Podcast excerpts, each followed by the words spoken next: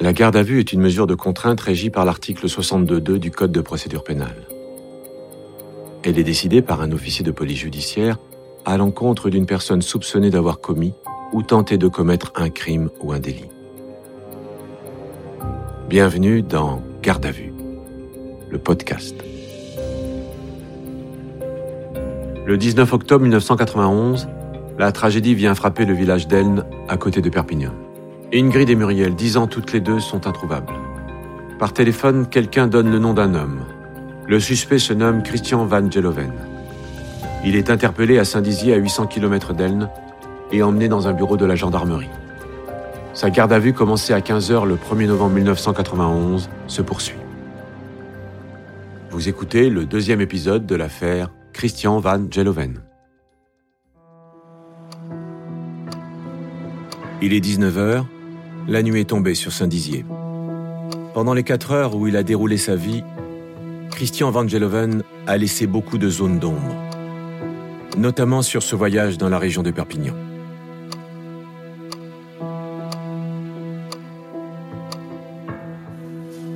Après seulement une heure de repos, place désormais à la seconde équipe. Son rôle Apprendre quel est l'emploi du temps de Van Geloven l'après-midi du samedi 19 octobre. Ce samedi ensoleillé où Ingrid et Muriel sont allés jouer près d'une cabine téléphonique. Qu'a-t-il fait? À qui a-t-il parlé? Était-il à Elne ce jour-là? C'est tout l'enjeu de cette seconde audition. Ma mission était de, de le faire venir sur les petites filles et sur Elna.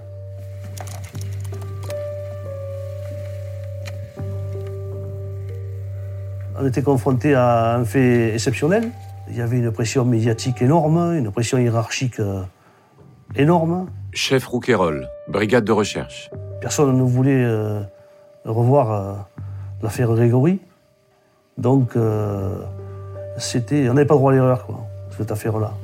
Vous avez voyagé avec quelle voiture? Ma voiture personnelle, Qu'est-ce que vous avez emporté? Une valise avec mes affaires et des disques musique classique. Autre chose? Dans le coffre, j'avais un fusil à plomb, un téléviseur, un sac de couchage, euh, mes chaussures, trois paires. C'est tout?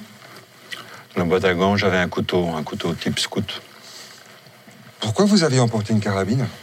C'est une carabine à plomb, j'avais acheté des munitions, c'était juste pour m'amuser pendant le voyage. J'avais jamais eu l'occasion de, de le faire à à Saint-Dizier. Si on regarde euh, le matériel importé, euh, ça n'a rien à voir avec, euh, avec quelqu'un qui va chercher du boulot. C'est plutôt quelqu'un qui, qui, qui part à la recherche de quelque chose d'autre. Adjudant-chef Gendre, brigade de recherche. Et en l'occurrence, euh, par rapport à ce qui nous intéresse à nous, on peut très bien penser que euh, le couteau, la carabine, ce sont des, des armes potentielles pour avoir supprimé euh, les petites d'ailes. Et vous pouvez nous donner votre emploi du temps à partir du vendredi avant votre tentative de suicide?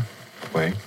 Euh, le vendredi, j'ai roulé toute la journée euh, pour Acolio. Je suis arrivé, je suis parti chercher les clés à l'agence. Euh, puis, le lendemain, j'ai dormi assez tard. Puis, je suis directement parti pour Perpignan. Je voulais visiter la vieille ville. C'était quelle heure? 14h30. C'était le jour de marché.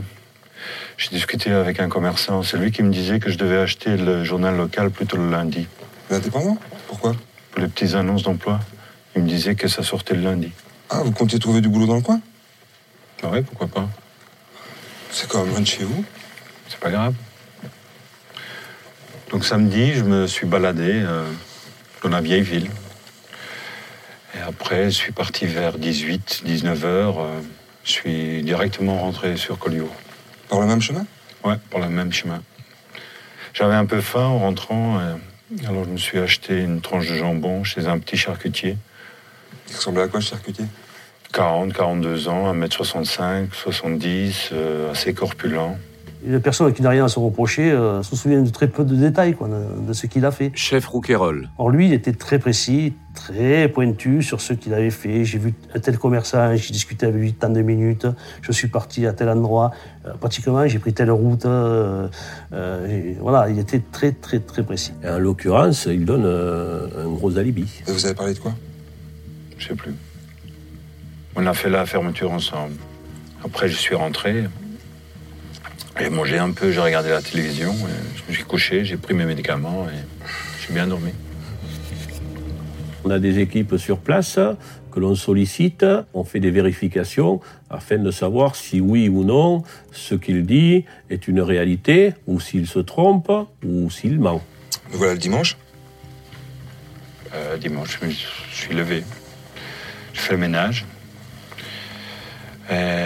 Et, j'ai mangé ma tranche de, jambon.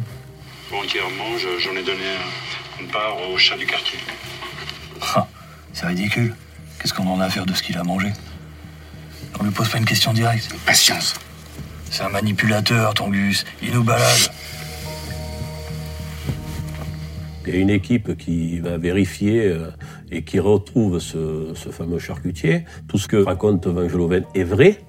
La seule chose, c'est que le témoin nous explique qu'il s'est probablement trompé en ce qui concerne le jour où il a rencontré ce charcutier. Au fait, concernant le charcutier, on a vérifié, mais il a un doute quant au jour où vous l'avez rencontré. Oui. Lui, il dit que c'est un autre jour. À partir de là, il se dit, tiens, j'ai connu une petite erreur. C'est un élément contradictoire, un des premiers éléments contradictoires qui vient dans sa narration.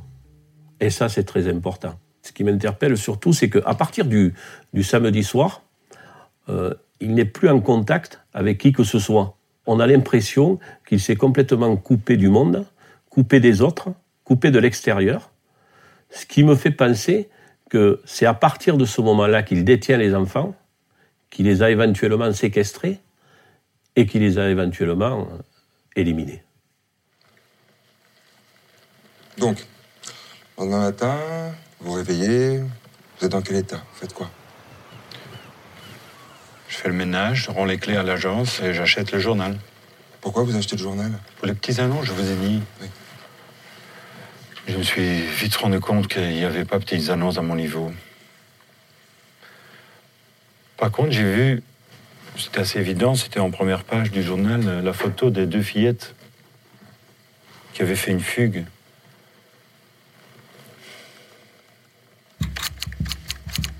on se dit, ça y est, alors, maintenant il faut être malin, il faut y arriver. Et c'était, pour nous, c'était déjà une, première, une bonne avancée. Il fallait qu'il nous parle tout seul des petites filles et d'elles. Il emploie un terme tout à fait désuet dans le contexte, à savoir les petits, la fugue.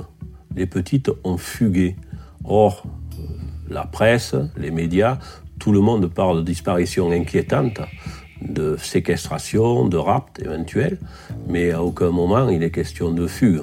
Il y a peut-être aussi un petit jeu pervers dans, ce, dans les détails qu'il donne. Jean-Pierre Pécastin, expert psychiatre. Je te donne ce détail, qu'est-ce que tu seras capable d'en faire? Chiche. Hein, il y a ça aussi. Hein. Je pense qu'il y a cette part de manipulation hein, et de volonté d'avoir l'ascendant sur l'autre et de jauger un peu son interlocuteur. À 11h, je suis parti pour Perpignan par la nationale. Et là, j'ai remarqué tous ces gendarmes et tout ce monde qui cherchait les filles.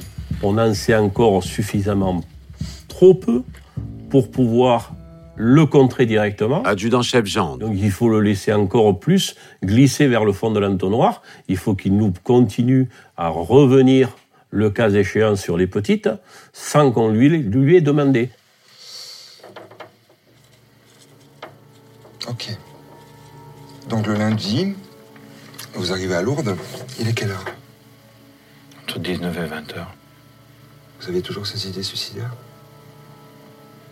Je vous l'ai dit. Et pourquoi? Je cherche à comprendre. Parce que j'ai peur. Vous avez peur de quoi? J'ai peur de moi-même. De mon autre moi-même. Je suis allé à Lourdes pour demander à la Vierge deux choses, un emploi un miracle. Je voulais que la Vierge me sauve de ma pédophilie, qu'elle me soigne. Donc vous n'avez pas vu de signe?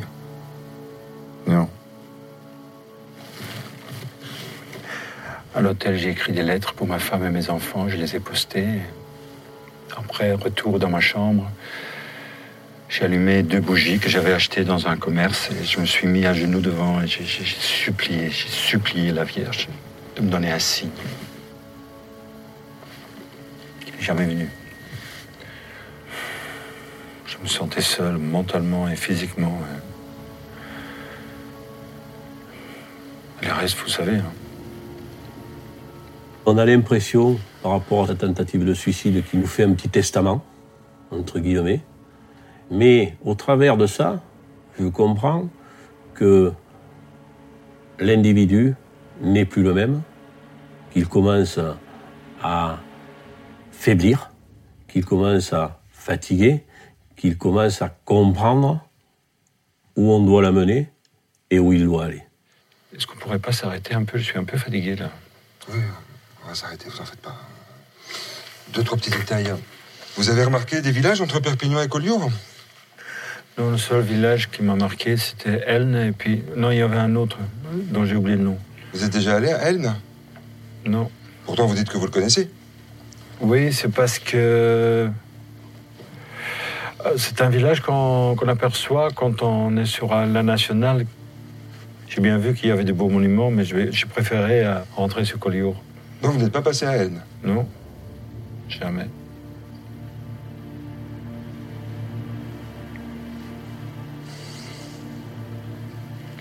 Dis donc, est-ce que vous ne serez pas là pour euh, la disparition des petites filles d'Elne Et pas pour ma tentative de suicide?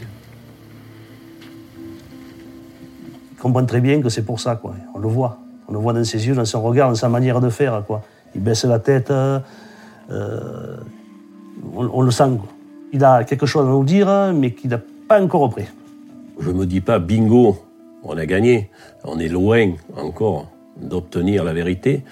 Par contre, c'est un élément qui va maintenant nous permettre de cibler la garde à vue, de changer d'attitude. Revenons à Elne.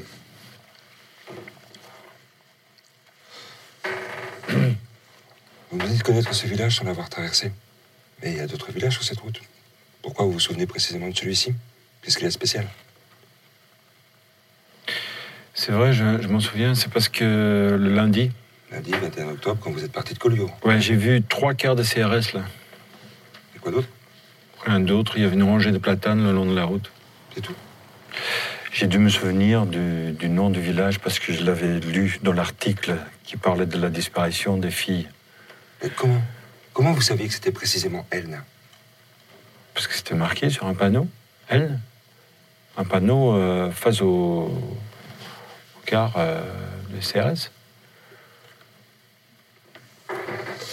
Combien de fois vous êtes passé par Elne J'ai passé trois fois, mais toujours euh, par la nationale qui contourne le village. Jamais j'ai mis un pied dans le centre d'Elne. Vous n'avez pas cherché à appeler votre femme? Si, mais c'était à Orléans. Jamais j'étais à Elne pour téléphoner ma femme ou acheter quelque chose. Vraiment, est-ce qu'on pourrait pas s'arrêter là Parce que j'ai l'impression qu'on tourne en rond. là. oui, oui, oui, oui. Juste deux, trois petits détails à préciser. hein. Il ne veut pas nous parler d'Elne, il ne nous parle pas d'Elne, du village d'Elne.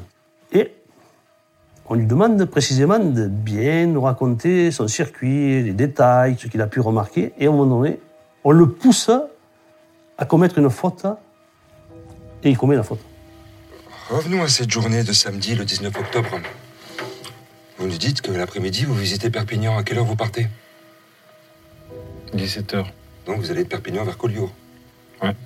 Et sur la route entre Perpignan et Collioure, vous avez remarqué quelque chose de particulier? Non. Je peux pas être affirmatif, mais non. Il y a des feux rouges sur cette route? Je sais plus. Il n'y avait pas beaucoup de circulation. hein. Mais Quelque chose d'inhabituel, je sais pas moi.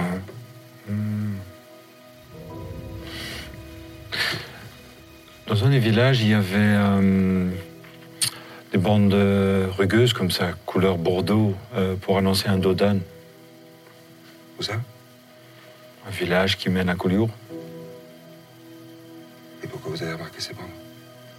Parce que c'est rare. C'est nouveau. Ça fait un drôle de bruit quand on passe dessus. Ben, elle se dit, euh, c'est un élément qui va permettre de le confondre. Quoi. On a bien noté euh, la spécificité de ces ralentisseurs qui sont de couleur ocre, qui font un bruit spécifique quand un véhicule automobile passe dessus. Et là, c'est incontournable. Il n'y a que à Elne et à cet endroit précis que ces ralentisseurs existent. On ne lui dit pas, vous nous mentez. On l'affronte pas directement. On le laisse euh, mûrir psychologiquement. Vous arrivez Ensuite J'arrive à Collioure. euh, C'était un temps entre chien et loup. Entre chien et loup C'est quelle heure ça pour vous 18 h Vous faites quoi? Je fais le ménage jusqu'à 18h45. Vous aimez ça, faire du ménage? J'aime que les choses soient propres. Surtout quand on me prête un appartement. J'ai mangé, euh, j'ai regardé un peu la télévision et je me suis couché dans mon sac de couchage. Dans votre sac de couchage Mhm. Pour ne pas salir les draps. J'avais même pris un oreiller.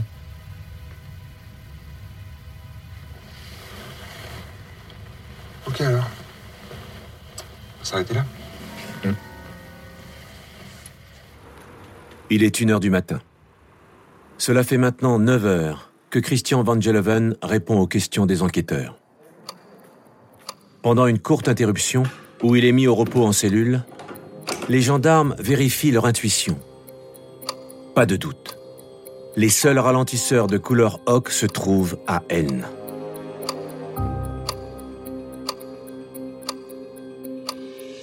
Vous venez d'écouter un épisode de Garde à vue. Retrouvez bientôt la suite. Et d'ici là, n'hésitez pas à vous abonner à ce podcast et à lui mettre plein d'étoiles.